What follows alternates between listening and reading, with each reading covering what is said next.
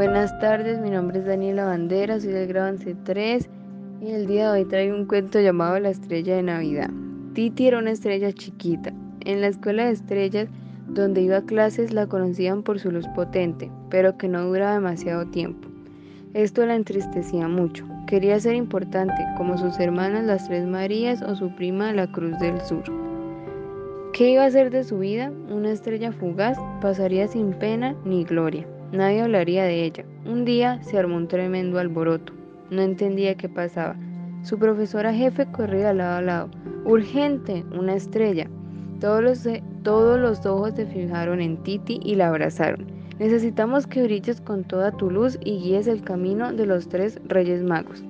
Titi sonrió. Sería la estrella de Belén. Fin.